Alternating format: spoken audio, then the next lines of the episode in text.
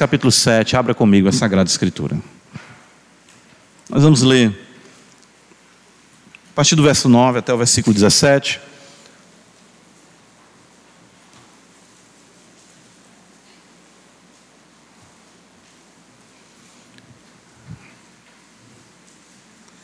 Assim diz a revelação concedida ao seu servo João, santo apóstolo,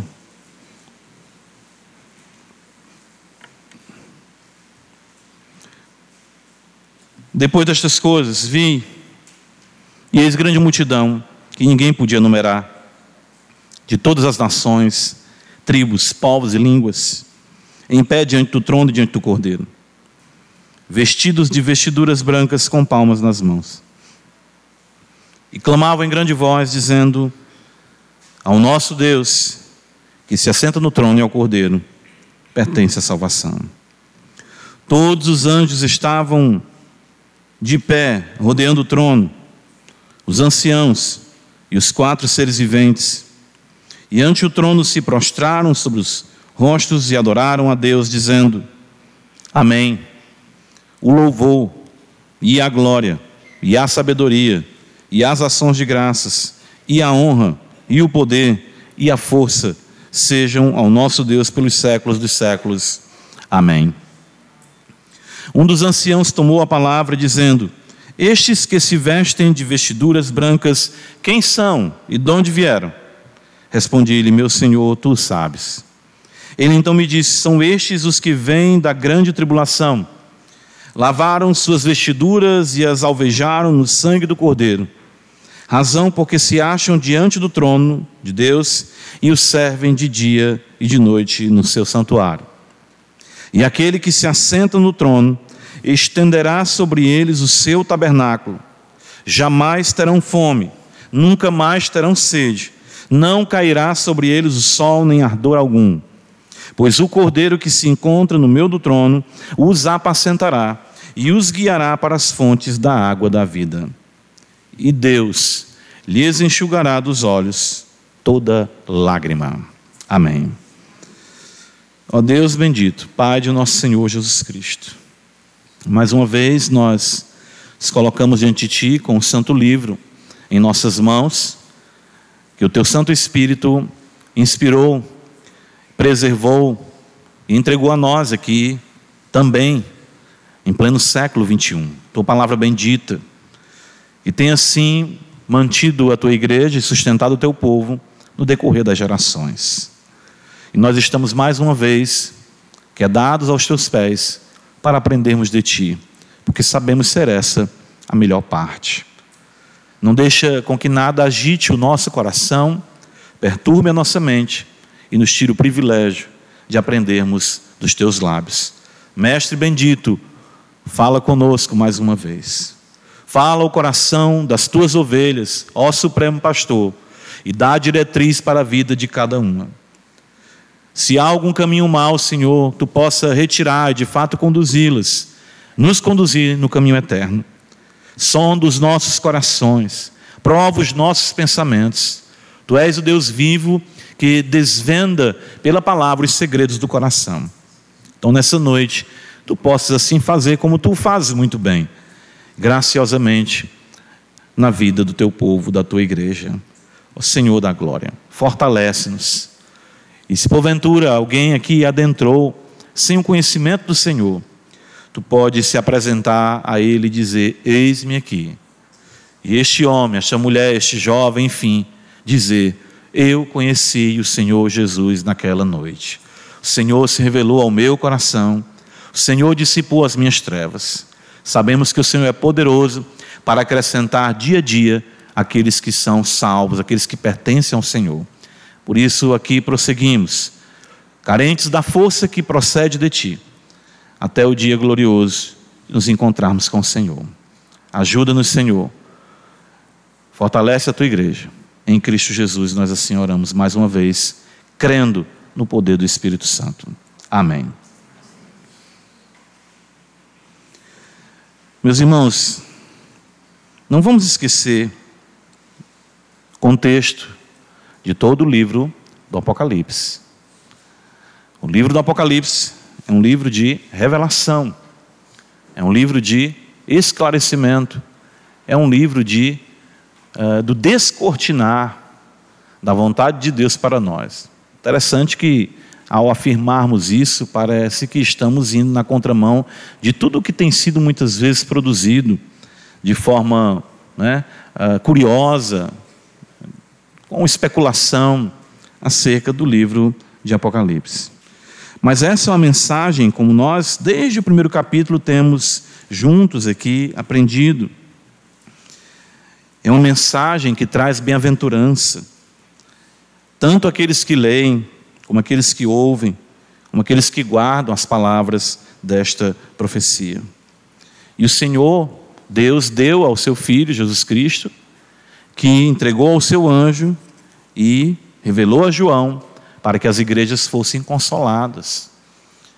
O livro do Apocalipse não traz, não é o objetivo dele trazer desespero, pelo contrário, esperança, muita esperança.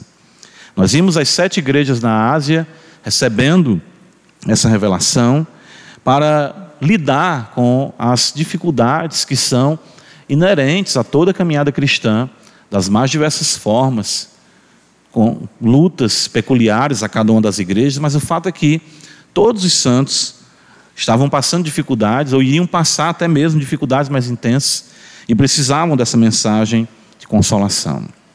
Fato é que o livro do Apocalipse revela para nós o triunfo do Cordeiro, a vitória daquele que é manso e humilde de coração. Quantos reis da terra, os poderosos do mundo, procuram mostrar o seu poderio, né, seu armamento, seu poder bélico. Como nós sabemos desde o princípio, os homens estabelecendo a sua tirania, o Senhor vem conquistando a sua igreja, o seu povo, por milhares de anos, vencendo a cada um no coração, rendendo os seus filhos a si mesmo, conduzindo-os em triunfo e fazendo com que um por um adentre na glória. Eu gosto muito daquele cântico que nós louvamos também no domingo passado aqui, do cantor cristão, né? De todas as, né, é, mais ou menos assim, um a um, né? Ou seja, um a um nós iremos adentrar nas mansões celestiais.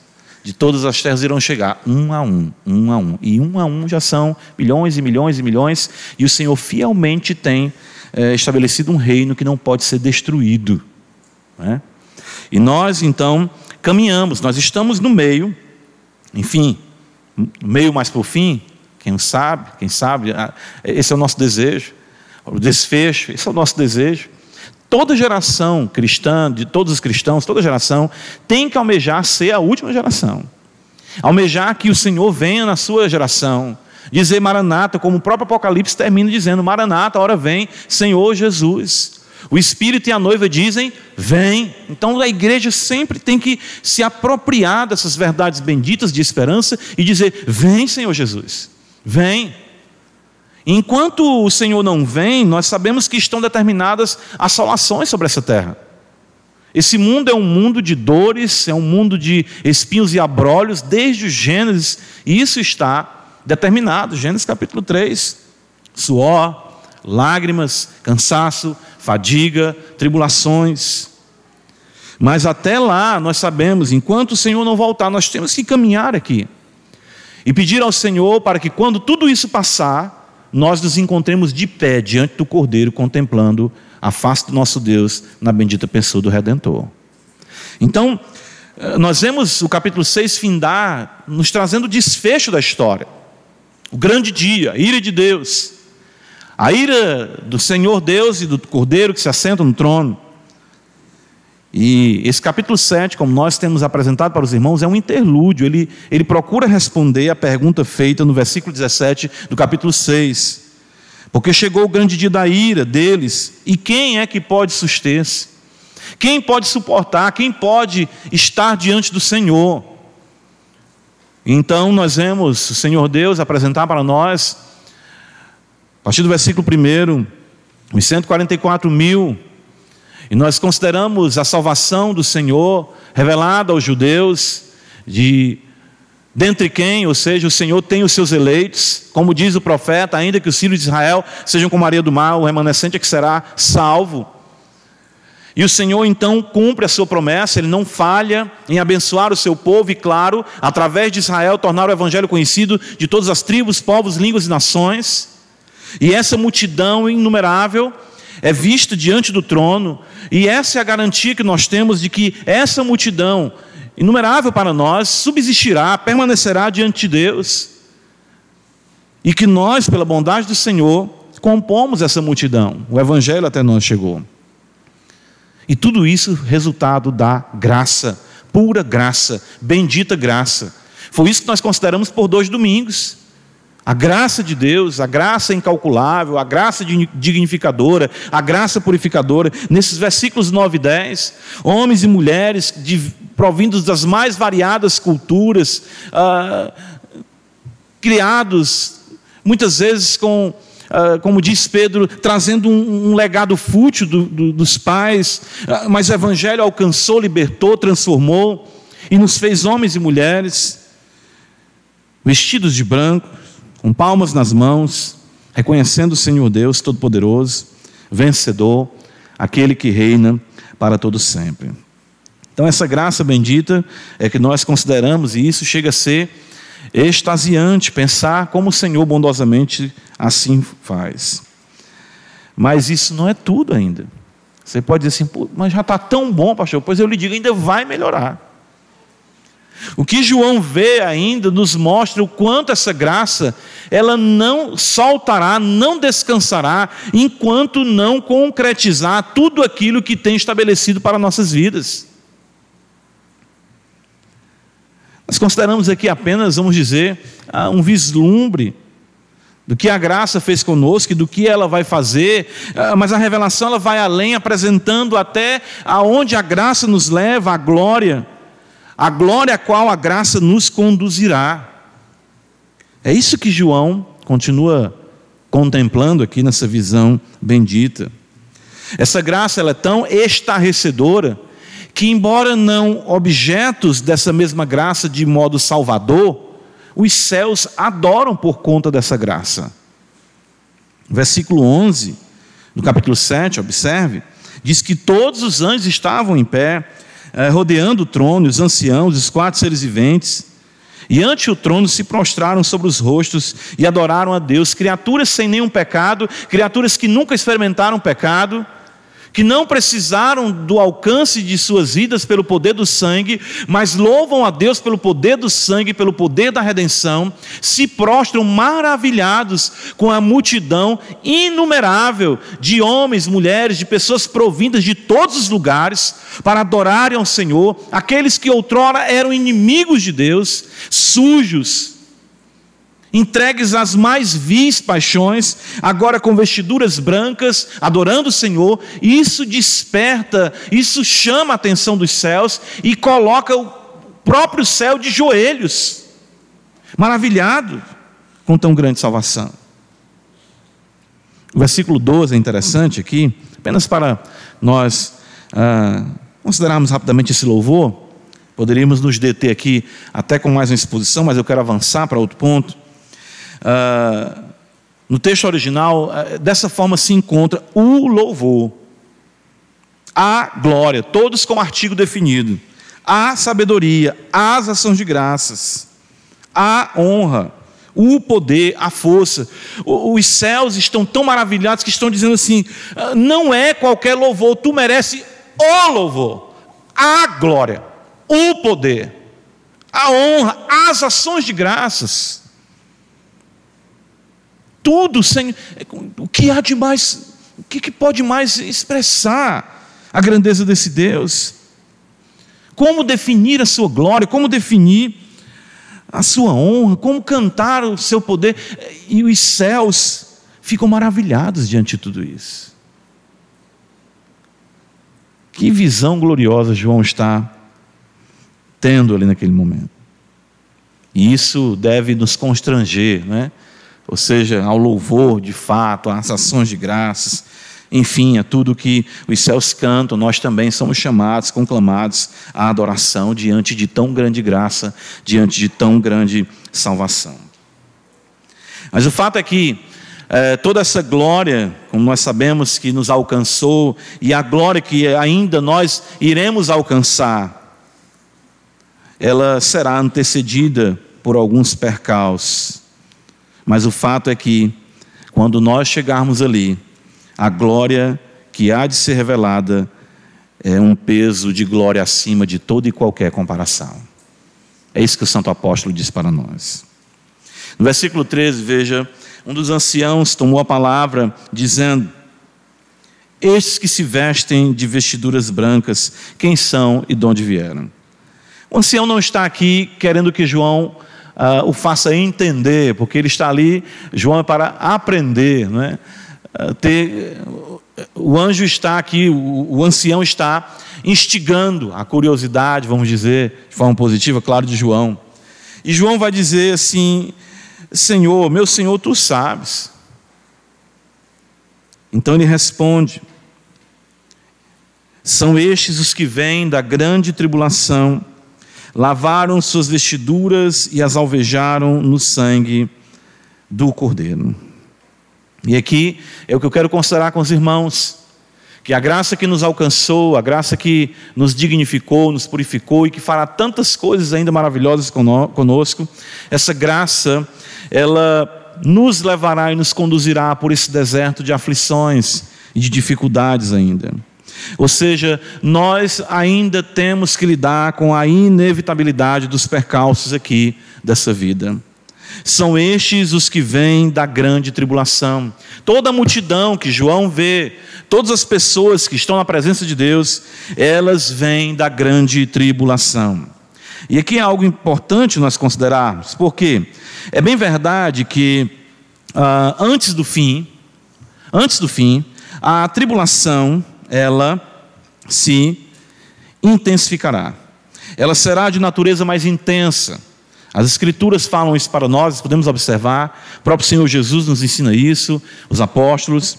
Mas aqui algo interessante a se, a se compreender: é que João não está apenas destacando pessoas que vêm da grande tribulação, ou seja, dos últimos dias. Porque nós temos aqui uma multidão inumerável, incalculável, e que ele já falou, tanto de judeus como de gentios, e ele conclui destacando bênçãos e glórias que não são pertinentes apenas àqueles que vêm da grande tribulação, ou seja, do fim dos tempos, mas sim de todos os santos de todas as épocas. Todos os santos passaram, todos os santos passam, e todos os santos passarão grandes aflições.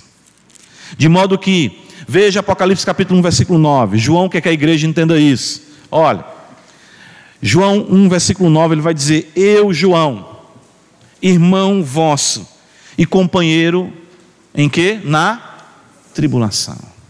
Nós todos somos companheiros na tribulação.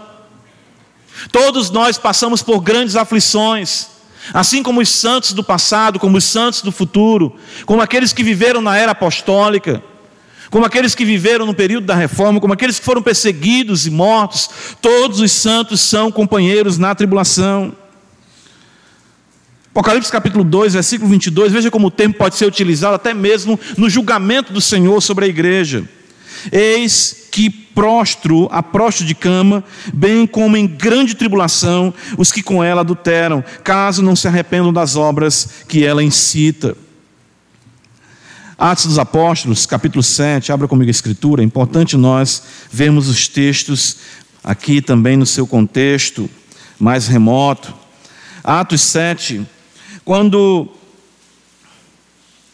Estevão faz o relato dos patriarcas, ele vai dizer, no versículo 9, Atos 7, 9: Os patriarcas invejosos de José venderam-no para o Egito, mas Deus estava com ele e livrou de todas as suas aflições, concedendo-lhe também graça e sabedoria perante Faraó, rei do Egito, que o constituiu governador daquela nação e de toda a casa real.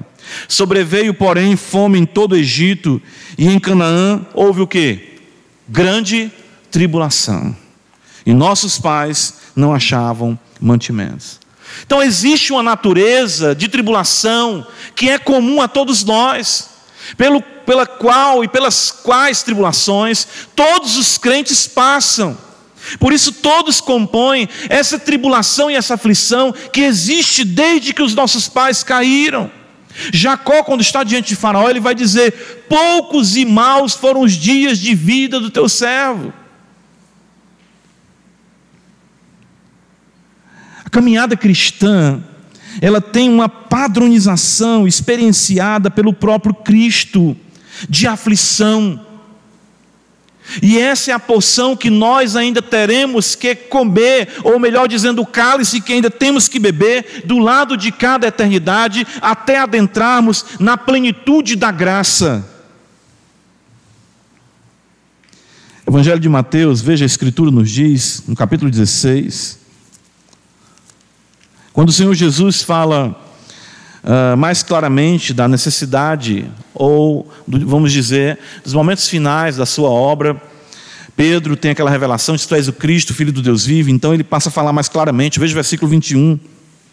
Desde esse tempo, Começou Jesus Cristo a mostrar a seus discípulos que lhe era necessário seguir para Jerusalém e sofrer muitas coisas dos anciãos, dos principais sacerdotes e dos escribas, ser morto e ressuscitado no terceiro dia. Era necessário tudo isso. Evangelho de Lucas, capítulo 24, os irmãos conhecem bem o texto dos discípulos no caminho de Emaús muito decepcionados pelo fato do Senhor ter sido morto e, na perspectiva deles ainda, se encontrar morto, não ressuscitado. Então o Senhor ouve eles comentando sobre os fatos que ocorreram em Jerusalém.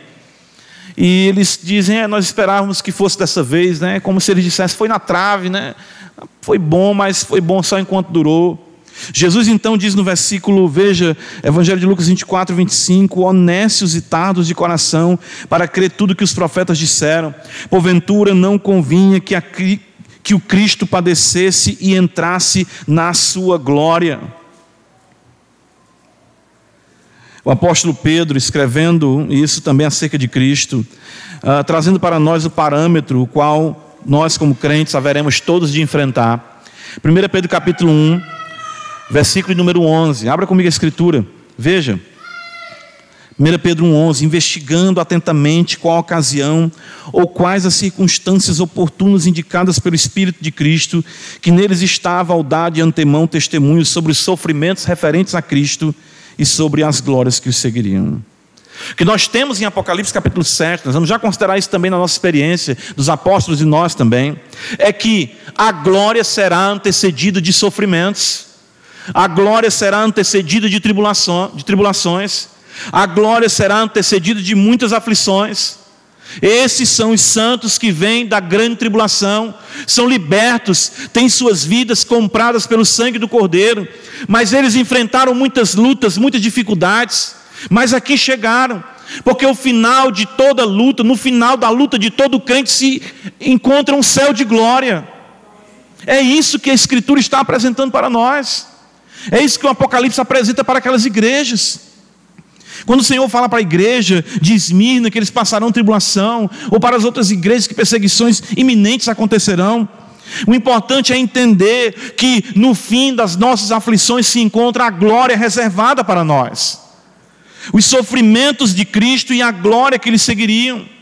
É por isso que o autor aos Hebreus vai dizer no capítulo 11, veja, nós estivemos expondo esse texto, quando o texto sagrado nos diz, de fato, Hebreus capítulo 12, ele diz para nós assim: portanto, também nós, visto que temos a rodear-nos tão grande nuvem de testemunhos, desembaraçando-nos de todo o peso e do pecado que tenazmente nos assedia, corramos com perseverança a carreira que nos está proposta, olhando firmemente para o Autor e Consumador da fé, Jesus, o qual, em troca da alegria que lhe estava proposta, suportou a cruz não fazendo caso da ignomínia, está sentado à destra do trono de Deus. O que a Escritura está dizendo é que Cristo passou tudo o que passou aqui, sofreu tudo que sofreu aqui, olhando para esta glória que João está revelando aqui para nós. Ele no trono de Deus, o Cordeiro glorificado, sem nem mais um sofrimento e dor. E a mensagem é: o caminho foi aberto, tome o seu quinhão de sofrimento, porque o quinhão da glória será muito maior do que qualquer coisa que você possa passar. É isso que Apocalipse está mostrando para nós. A graça bendita é a graça que está conosco no nosso contexto de aflição. É por isso que em 2 Coríntios capítulo 12, quando o apóstolo Paulo está sofrendo com aquele espinho, e ele esbofeteado, ele pede ao Senhor que afaste aquilo dele, ele diz: A minha graça te basta. Enquanto você estiver aqui, as dores poderão não sumir, os problemas poderão não sumir, as perseguições poderão não cessar, mas uma coisa eu tenho garantida para você: graça abundante que lhe levará à glória. É isso. Nós precisamos ver, enxergar isso tudo. Todos os santos, em todas as eras, estão aqui inclusos em um padecimento comum. Em um padecimento comum. Porque, embora os santos que vivam nos últimos dias experienciem tribulação intensa, trará as mesmas angústias e sofrimentos que todos nós sofremos, ou que os santos do passado também sofreram. No Evangelho de João, capítulo 16, versículo 33. As últimas palavras do Senhor aos seus discípulos antes de ser preso. Ele diz: Tenho-vos dito estas coisas para que tenhais paz em mim. No mundo tereis aflições, mas de bom ânimo, eu venci o mundo. Isso é de fato, se você quiser assim chamar, a sina do cristão. É a nossa caminhada. Eu costumo dizer que uma tribulação já vem alinhavada na outra. Quando vai terminando uma, vem outra, por quê? Porque nós precisamos desse condicionamento espiritual. Nós não podemos nos acomodar quando nós, eh, alguns momentos vem uma, um, né, um momento de bonança, de tranquilidade, sim, mas toda vez é assim: uma tribulação, uma bonança, seguida de uma tribulação e depois bonança. As tempestades vão vindo, se dissipam, o sol brilha, a alegria vem, mas depois nubla tudo de novo. Mas nunca o nosso barco estará só, porque o nosso capitão está conosco. O irmão compartilhou hoje. Aflições são medicinais para o homem piedoso. Da droga mais venenosa, Deus extrai nossa salvação. Aflições são tão necessárias quanto as ordenanças. Nenhum vaso pode ser nenhum vaso pode ser feito de ouro sem fogo. Assim é impossível que devamos ser vasos de honra, a não ser que sejamos derretidos e refinados na fornalha da aflição. Assim como o pintor mistura cores coloridas com sombras escuras, o sábio Deus mistura misericórdia com julgamento. Aquelas providências aflitivas que parecem ser prejudiciais são benéficas. Thomas Watson.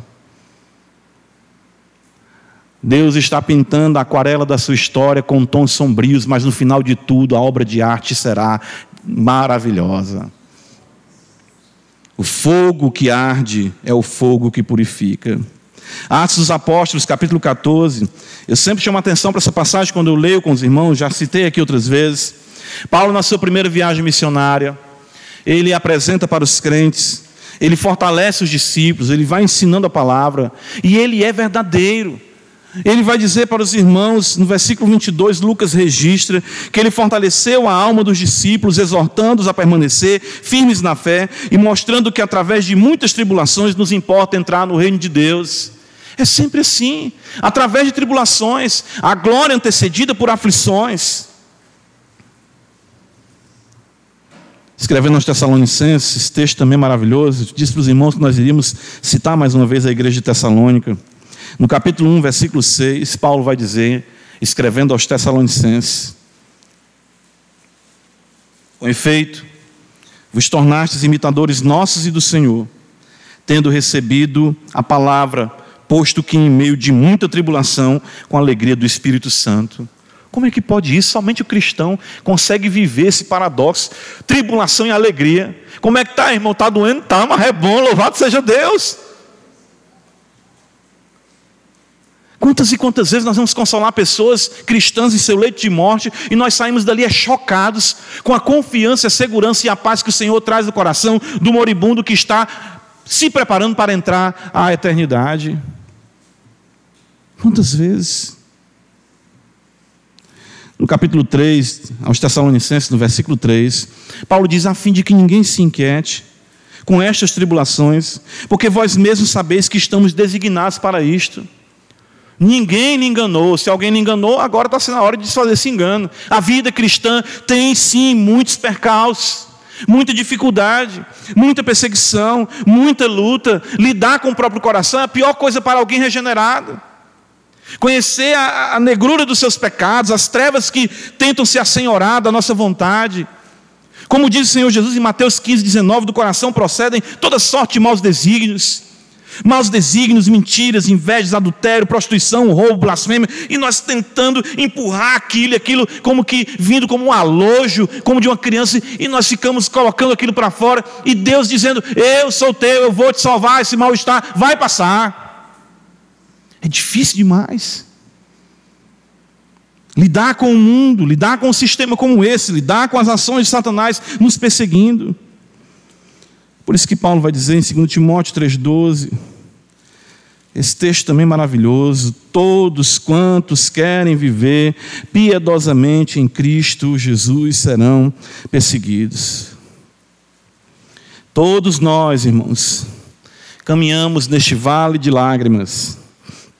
Essa visão nos ajuda a não nutrirmos expectativas, a não criarmos utopias quanto a esse mundo e essa vida fugaz. É muito importante, é por isso que nós vemos uh, o texto sagrado dizer: eles vêm da grande tribulação. Não diz assim, eles vêm num contexto tranquilo, de paz, sem nenhum. Não. Poderia dizer de onde é que eles, eles vêm da terra, serviram a Deus, viveram tranquilamente. Não, eles vêm da grande tribulação. E o que os distingue? O sangue do cordeiro que lavou as suas vestes. Claro, bondosamente nós experimentamos aqui muitas bênçãos. Mas olha o que a Escritura nos diz, abre em Provérbios capítulo 14. Né? Ah, isso aqui é, um, é, é, é, o, é o, o pessimismo bíblico é o mais otimista que existe. Provérbios 14.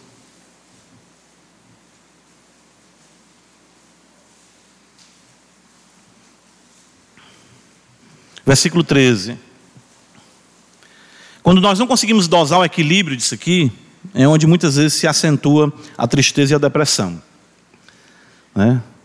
Alguns, alguns dias atrás, alguns meses atrás, eu estava muito, muito, como a gente fala, capenga com isso aqui. E fui pedindo graça a Deus para colocar a cabeça fora da água. Versículo 13: Até no riso tem dor o coração. E o fim da alegria é o que? Tristeza. Não tem nenhuma alegria aqui que dure para sempre. Nenhuma. Nenhuma. Sabe por quê, irmãos? Porque a alegria que dura para sempre está reservada para nós na glória que há de se manifestar. É isso que a Escritura quer que nós entendamos. Você pode, olha, Pense na alegria que, que, meu pastor, o dia que eu passei no vestibular, o dia que eu passei no Enem para o que eu queria, foi o dia mais alegre da minha vida. Mas já acabou, você vai ver como tem tristeza, dificuldade, dor.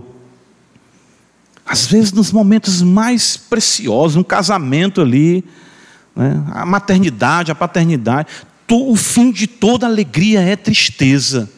Porque um dia essa mãe ou vai ver o seu filho morto, ou esse filho vai ver essa mãe morta. O fato é que tudo aqui está tocado, pontuado pela tristeza. Mas o Senhor diz: naquele dia a vossa alegria ninguém a tirará de vós. O mundo hoje se alegra e vós chorareis, mas chegará o dia em que o mundo chorará e vocês se alegrarão, e a alegria de vocês será permanente. Todas as alegrias aqui são apenas amostras grátis, para nós almejarmos o produto glorioso, a glória que há de ser revelada em nós.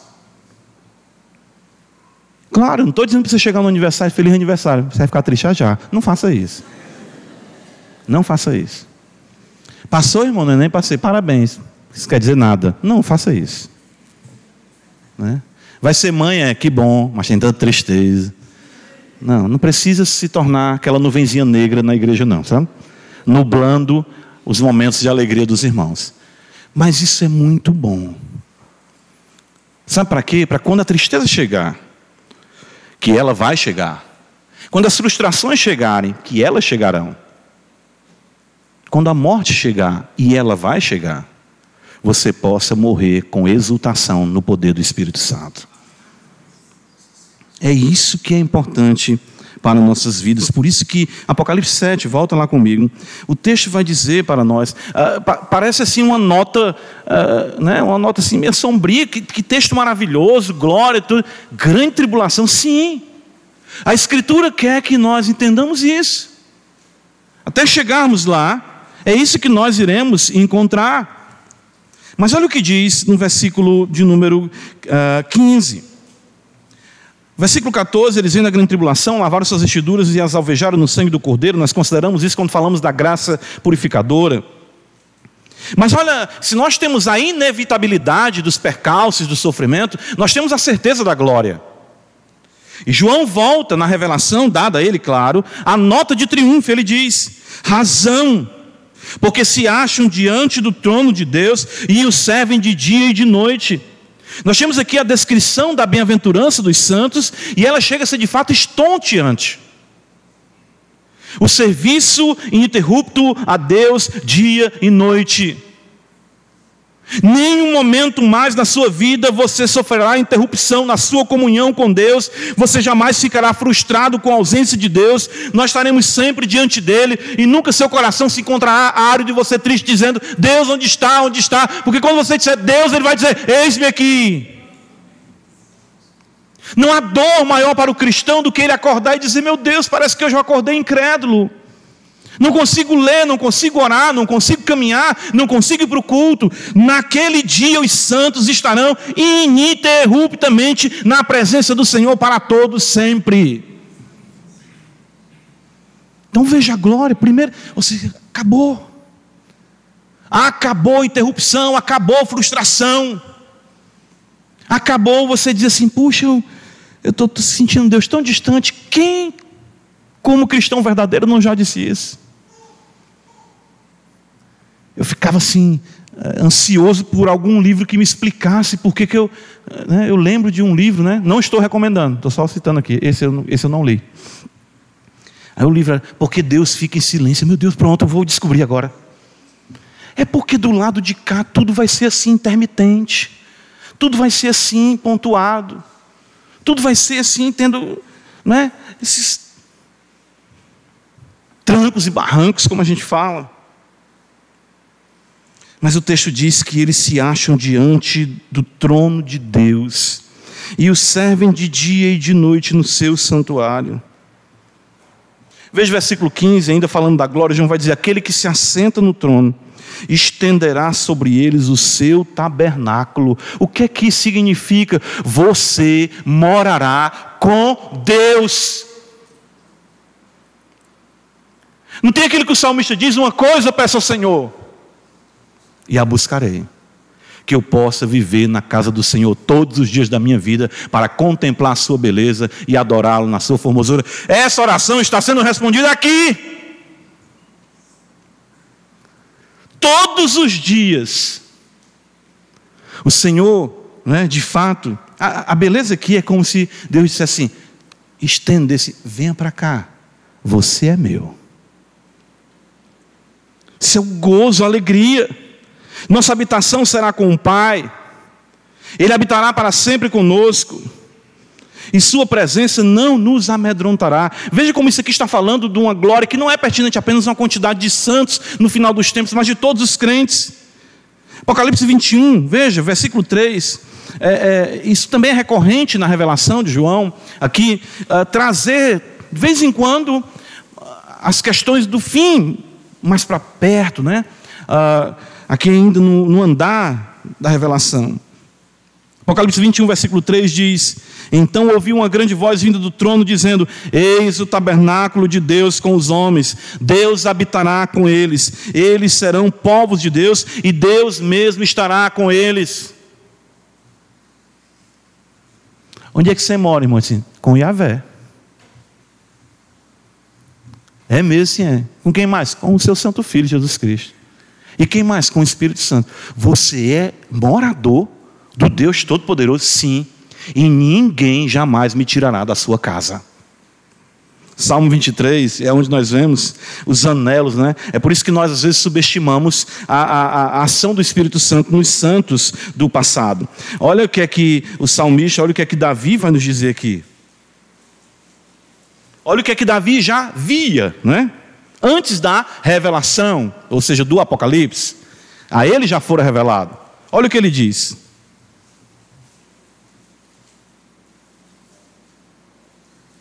E são duas figuras que são utilizadas no mesmo capítulo aqui que nós estamos considerando, capítulo 7, nós vamos voltar para o Salmo 23 depois.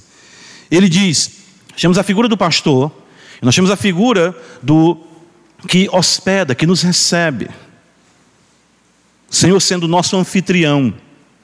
Versículo 5 diz: Preparas-me uma mesa na presença dos meus adversários. Unges a minha cabeça com óleo e o meu cálice transborda. Olha o que está escrito: bondade e misericórdia certamente me seguirão todos os dias da minha vida. E habitarei aonde? Com que frequência? Apocalipse 7. Estenderei sobre eles o meu tabernáculo. Você vai ter um CEP celestial. Quem quiser encontrar, sabe que você está morando com Deus, na casa de Deus, hospedado com Ele comendo a mesa com ele, seu cálice transbordando, o óleo sobre a sua cabeça, vida, alegria e gozo no Espírito Santo. João continua ainda dizendo para nós, no versículo 16 do capítulo 7, Jamais terão fome, ele coloca bênçãos aqui agora de forma negativa. Nunca mais terão sede. Não cairá sobre eles o sol, nem ardor algum. Não sofreremos mais as ansiedades e os danos dessa vida, o que comer, o que beber, o que vestir, com o que nos calçar. Quando o texto diz que nós não teremos mais fome, não teremos mais sede, não é porque nós seremos transformados em criaturas que não mais comerão ou não beberão, não é isso. O Senhor Jesus mesmo diz no sermão: não andeis ansiosos por coisa alguma que nos mostra aqui a abundância, a glória, a graça do Senhor, e nós não sofremos mais nenhum desses danos. Nunca mais, nunca mais você vai ter acumulado na sua casa três, quatro papel de luz e a na sua porta para deixar você na escuridão e no calor.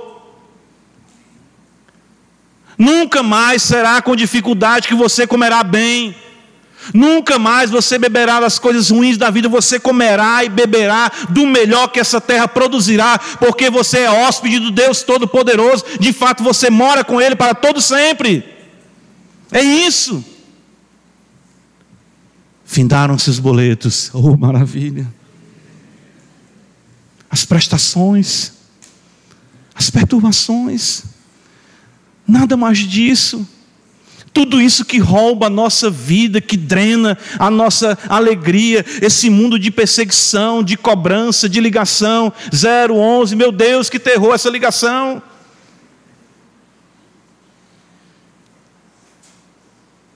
Não é isso que todos nós enfrentamos em alguma medida em nossa vida, ou até talvez você esteja enfrentando isso de forma tão intensa. Nunca mais terão fome, nunca mais terão sede. Não cairá sobre eles o sol nem ardor algum, ou seja, o cosmos jamais convulsionará em terremotos, tempestades, tsunamis. Ou seja, o sol que ilumina, que é bom, ao mesmo tempo queima a nossa pele, nós vamos envelhecendo. Olha a quantidade de protetor solar que nós precisamos, e as manchas vão aparecendo, e nós vamos definhando. Seja, o mundo que nós vivemos, ele também nos ataca, porque se encontra amaldiçoado, mas o texto está dizendo que nada mais disso acontecerá. Nenhum dano, nenhum temor, nenhum terror.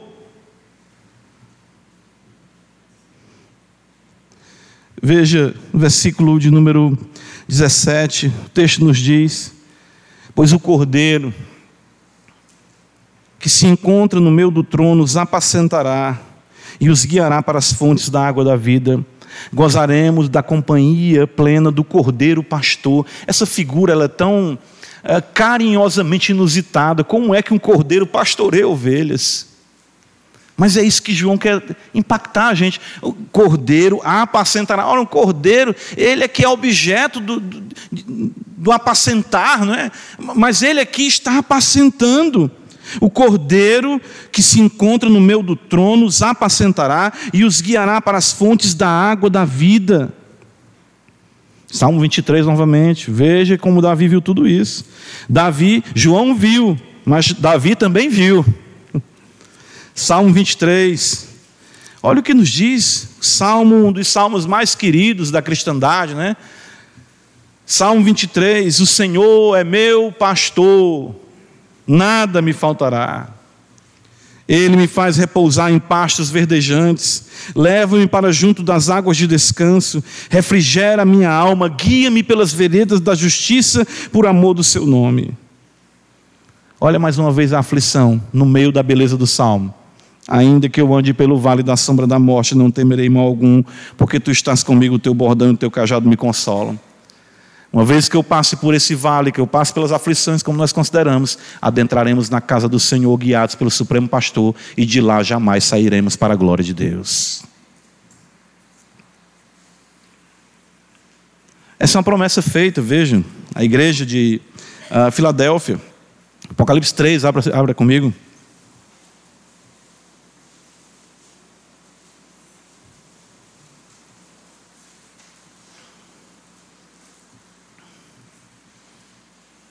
Versículo 11 diz: Venham sem demora.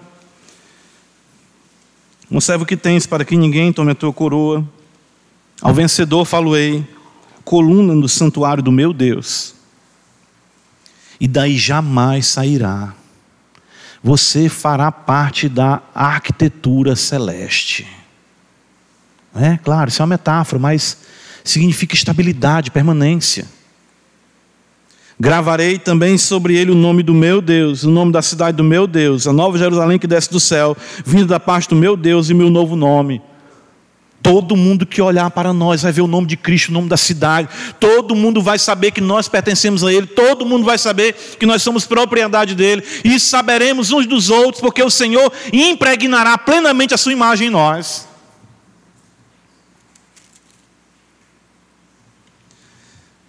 Versículo 17. Vamos concluir. Nós falamos de aflição, mas quando a gente fala de glória, né? Olha só tudo isso. Cordeiro que se encontra no meio do trono os apacentará e os guiará. Os apacentará e os guiará para as fontes da água da vida. A água, vida, como nós sabemos, o Senhor sacia a nossa sede. E Deus lhes enxugará dos olhos toda lágrima. Todas as lágrimas serão enxugadas. E de fato as lágrimas serão compreendidas em um contexto de pleno consolo. Isso não significa, vá abrindo em Apocalipse capítulo 21, que nós não teremos mais o canal lacrimal. Não é isso que o texto está dizendo. Não é isso.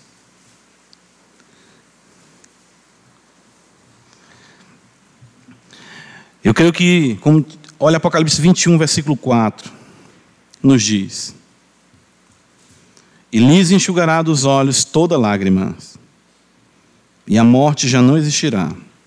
Já não haverá luto, nem pranto, nem dor, porque as primeiras coisas passaram. Bem verdade que nós podemos considerar que as lágrimas no contexto de dor também, versículo 4.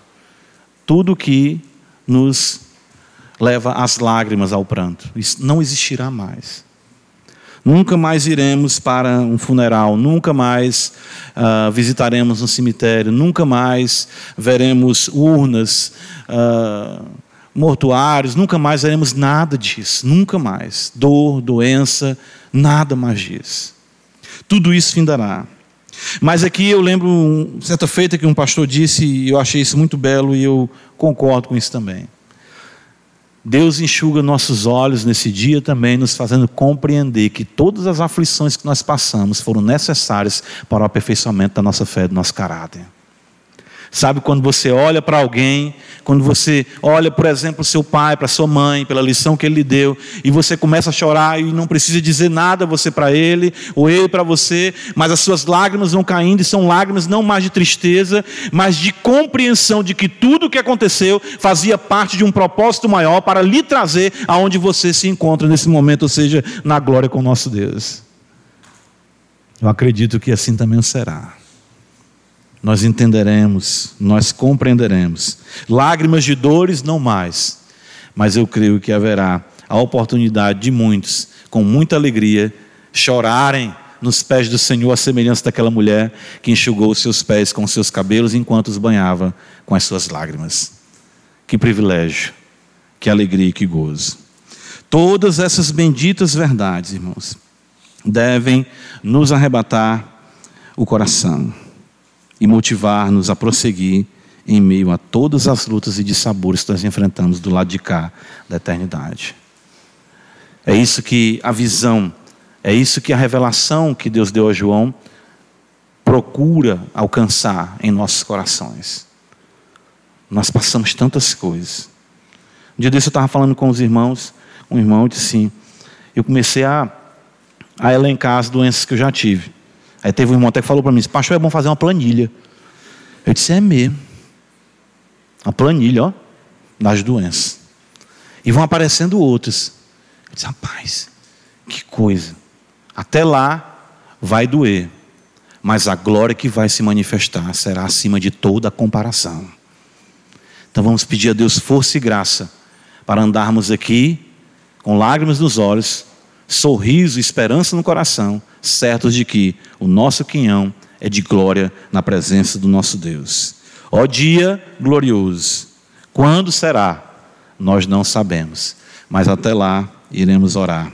Maranata, ora vem, Senhor Jesus. Amém. Obrigado, Senhor, por tua palavra. É verdadeira, desafiadora, consoladora. Nós te agradecemos. Queremos, ó Deus, que tu nos dê forças para caminharmos nesse mundo de dissabores, com a visão na glória que há de se manifestar. E assim, Senhor, sabemos que estaremos para sempre com o Senhor. Ó oh, tempo maravilhoso. Ó oh, tempo que será tragado pela eternidade. Onde por eras e eras e eras e eras. Quando pensarmos que desfrutamos tudo o que tínhamos para desfrutar, ainda não teremos desfrutado nenhum por cento o gozo e a alegria, a graça, não nos soltará. E nós viveremos para sempre com o Senhor, em um novo céu, nova terra. Maranata, assim nós oramos, Pai, em Cristo Jesus, nosso Senhor. Amém.